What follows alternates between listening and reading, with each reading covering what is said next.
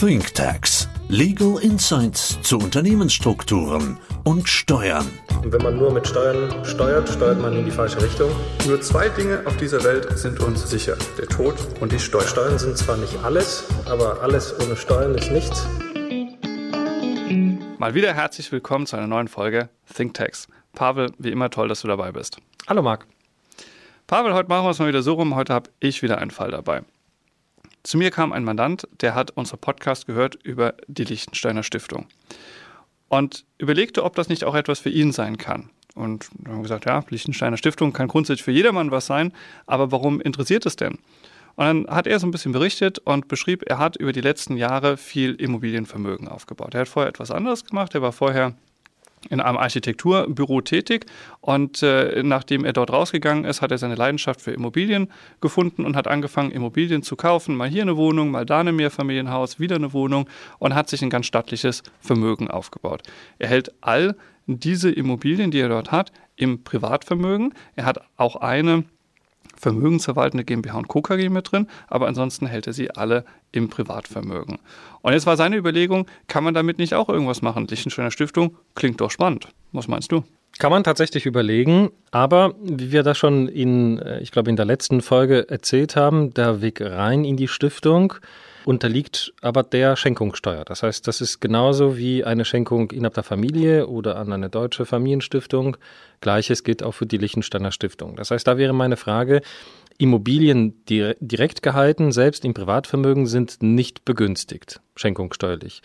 Wie viele Wohneinheiten hat er da? Mehr als zwei, 250, 300 oder sind wir davon weit entfernt? Davon sind wir weit entfernt. Er hat natürlich trotzdem ein staatliches Vermögen. Er hat ungefähr 40, 50, 60 Wohneinheiten.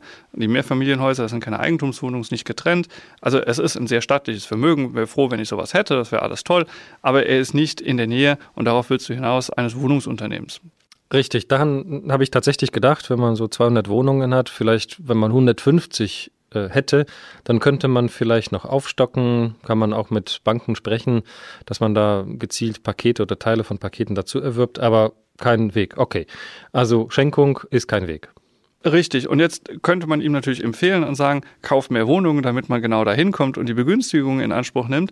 Jetzt hat er aber ein ganz konkretes Thema und sagt, naja, wenn er so schaut, was da draußen im Moment los ist mit Corona und ähnlichem und er liest die Wahlprogramme der verschiedenen Parteien, in denen immer wieder das Wort Vermögensabgabe fällt. Und keiner weiß von uns noch so richtig, wie sie eigentlich aussehen soll. Aber es wird darüber diskutiert.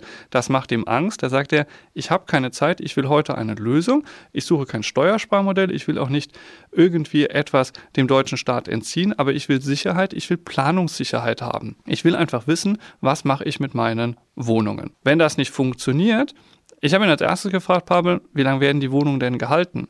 Und er hat eine ganze Reihe von Wohnungen, die er schon länger als zehn Jahre hält. Er hat auch ein paar Wohnungen, die er jetzt erst kürzlich wieder dazu erworben hat. Aber er hat eine ganze Menge Wohnungen, die er länger als zehn Jahre hält. Könnten wir da nicht was draus machen? Ja, also wir haben jetzt festgestellt, dass eine Schenkung nicht in Frage kommt. Das heißt, Option 2, Plan B, wäre ein Verkauf der Wohnungen an eine Liechtensteiner Stiftung.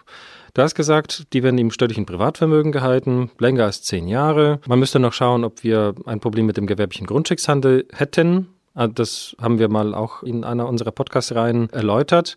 Wenn wir unterstellen, das haben wir nicht, dann könnte er diese Wohnungen komplett ohne Einkommensteuer an seine Liechtensteiner Stiftung verkaufen. Korrekt. Das heißt, das könnte er machen. Er sucht sich die Objekte raus, die länger als zehn Jahre bei ihm gehalten wurden. Dann verkauft er dieses Objekt an die Stiftung und der Wertzuwachs, den er hat zwischen den Anschaffungskosten und dem heute unterstellten Verkehrswert, der wäre steuerfrei. Was haben wir natürlich? Grunderwerbsteuer. Ja, genau. Das ist ein Problem, das natürlich bleibt, aber so ist es. Du kannst nicht Kuchen essen und nicht fett werden. Das ist einfach so. Wenn du Immobilien direkt verkaufst, dann löst du Grunderwerbsteuer aus. Aber die Stiftung kauft natürlich. Also du hast gesagt, die Objekte hält er vielleicht 10, 20 Jahre. Und sein Abschreibungsaufwand bezieht sich natürlich auf die damaligen Anschaffungskosten. Die Stiftung kauft die Immobilien jetzt zum jetzigen Marktpreis und das ist die neue Bemessungsgrundlage für den Abschreibungsaufwand. Das heißt, auf einmal tut es weh, hier zwickt die Hose, Grunderwerbsteuer gezahlt. Aber auf der anderen Seite habe ich einen höheren Abschreibungsaufwand, den ich dann als Stiftung, sie zahlt ja Steuern in Deutschland, sie ist beschränkt körperschaftsstöpflich in Deutschland und zahlt hier, macht einen deutlich höheren Abschreibungsaufwand geltend. Das heißt, allein das Übertragen auf die Liechtensteiner Stiftung zum heutigen Verkehrswert erhöht mir das AFA-Volumen. Grunderwerbsteuer muss ich schlucken, kommt mir nicht drum rum, es soll auch kein Steuersparmodell sein. Was wäre denn, wenn die Stiftung dann Inhaber der Immobilie ist? Sie erzielt ja dann Mieteinkünfte, die aus einer Immobilie generiert werden, die in Deutschland belegen ist. Was wäre die Folge? Ja, aus der Folge mit Thomas Nick von Gasser und Partner haben wir jetzt mitgenommen, die Lichtensteiner sind entspannt. Die würden nur 1800 Schweizer Franken äh, pro Jahr berechnen. Also Liechtenstein ist kein Problem. Aber die Liechtensteiner Stiftung ist in Deutschland beschränkt körperschaftssteuerpflichtig. Sie sitzt ja ganz gemütlich in Liechtenstein, aber sie ist natürlich in deutsche Immobilien investiert und damit be bekommt sie Einkünfte aus Vermietung und Verpachtung aus deutschen Objekten. Das heißt, sie ist beschränkt körperschaftssteuerpflichtig. Sie zahlt auf diese Vermietungseinkünfte 15 Prozent. Dein Mandant zahlt jetzt wahrscheinlich den Spitzensteuersatz bei der Einkommensteuer da ist er leider drin. Er versucht immer wieder äh, so viele Ausgaben irgendwo zu generieren, um da noch ein bisschen runterzukommen, aber er ist da drin. Genau, das heißt, Stand heute zahlt er einen sehr hohen Einkommensteuersatz und hat wenig Abschreibungsaufwand. Nach dem Verkauf an die Stiftung schluckt man die fette Kröte mit der Grunderwerbsteuer, aber die kompensiert wird dadurch, dass die Stiftung nur 15 Prozent deutsche Körperschaftssteuer zahlt und einen höheren Abschreibungsaufwand hat. Das heißt, ich reduziere die laufende Steuerlast um etwas mehr als 30 Prozentpunkte. Ich habe ein neues erhöhtes AFA-Volumen und zwar wieder auf den Verkehrswert. Ich muss dagegen rechnen das Thema Grunderwerbsteuer, abhängig davon, wo die Wohnungen sind. Bei ihm waren jetzt viele hier aus äh, Baden-Württemberg, da ist er mit 5% Grunderwerbsteuer dabei einfach Excel-Tabelle aufmachen, rechnen, wann amortisiert sich das Ganze.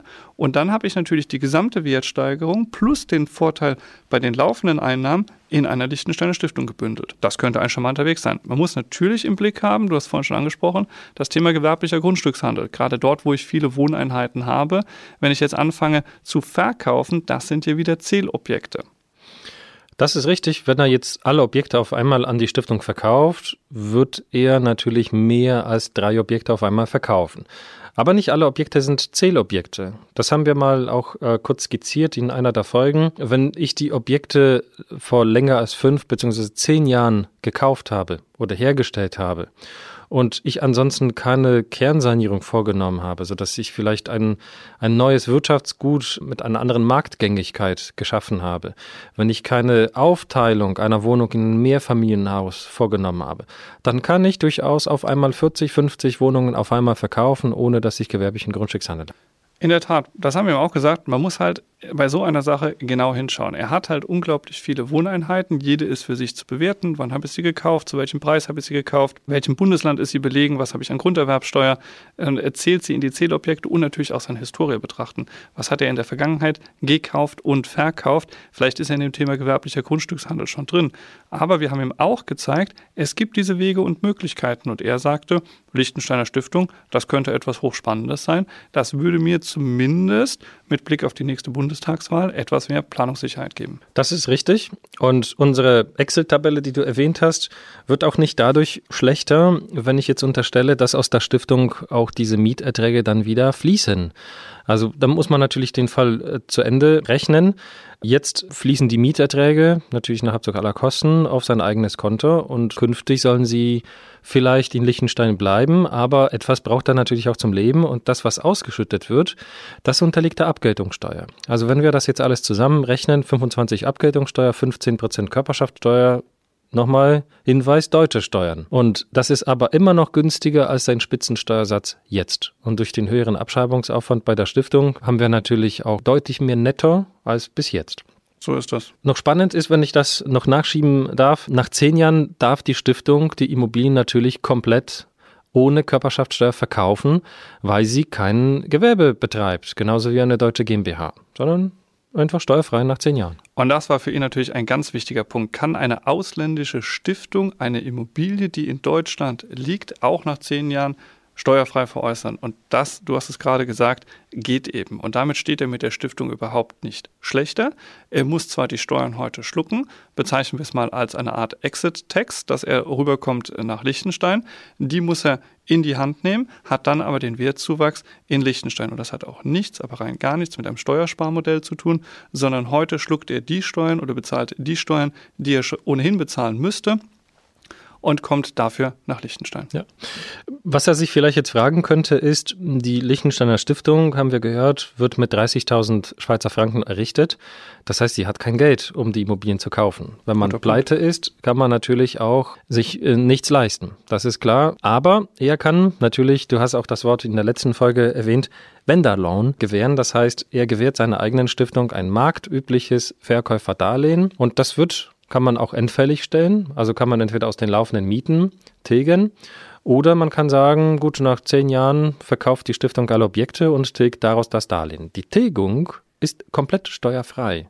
Das heißt, er bekommt, da brauchen wir auch diese Abgeltungssteuer nicht, sondern der Kaufpreis fließt ihm komplett steuerfrei zu, weil er die Immobilien natürlich länger als zehn Jahre hält. Er bezahlt nur Abgeltungssteuer auf minimale Zinsen Aufgrund des niedrigen Zinsniveaus kann man niedrige Zinsen verlangen und nur darauf zahlt er Abgeltungssteuer, sodass er effektiv nur 15 Prozent Steuern zahlt. Was macht er ganz konkret? Er geht her und verkauft seine Wohnung nach zehn Jahren an die Stiftung. Es fließt aber kein Kaufpreis, das heißt, die Stiftung wird nicht fremdfinanziert, sondern er selbst gewährt ein Darlehen. Faktisch, er stundet den Kaufpreis. Aber diese Stundung, die muss verzinst werden. Wenn dann aber der Kaufpreis getilgt wird, gerne auch in Raten, zum Beispiel durch das, was die Stiftung an Mieteinnahmen hat, diese Tilgung des Kaufpreises, die ist steuerfrei, weil es ist erstens keine Ausschüttung und weil er die Immobilie länger als zehn Jahre gehalten hat, ist er aus der Spekulationsfrist draußen und muss darauf auch keine Steuern zahlen.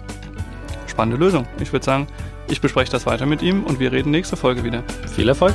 Dankeschön. Bis zum nächsten Mal.